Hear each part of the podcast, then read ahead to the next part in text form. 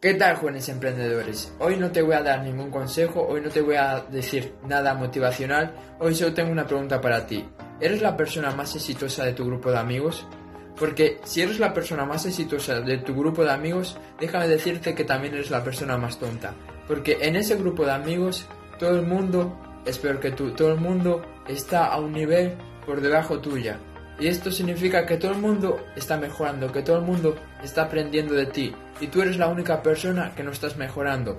Entonces, si tú eres la persona más exitosa, más inteligente de tu grupo de amigos, tienes que salir ya de ese grupo de amigos y buscar otro grupo de amigos donde tú seas la persona más tonta, donde seas la persona menos exitosa, porque ahí es de verdad donde vas a mejorar.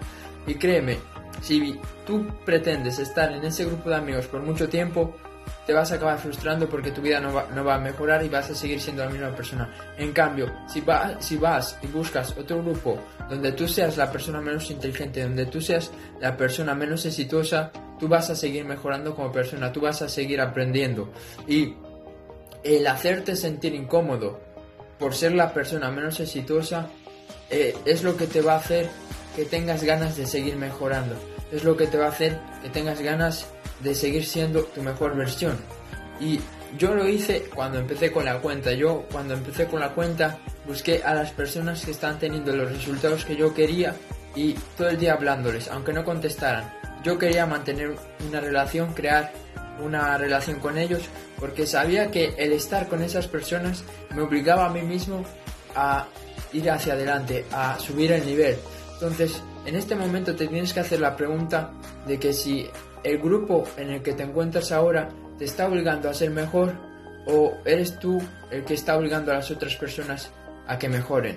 Entonces, yo te doy el consejo de que busques un grupo donde puedas ser de los peores, busques un grupo donde no seas el más o la más exitosa, porque ahí es de verdad donde vas a mejorar, ahí es de verdad donde vas a poder exigirte a ti mismo, donde vas a ver tus límites, donde te vas a sentir incómodo, porque la palabra clave es incómodo.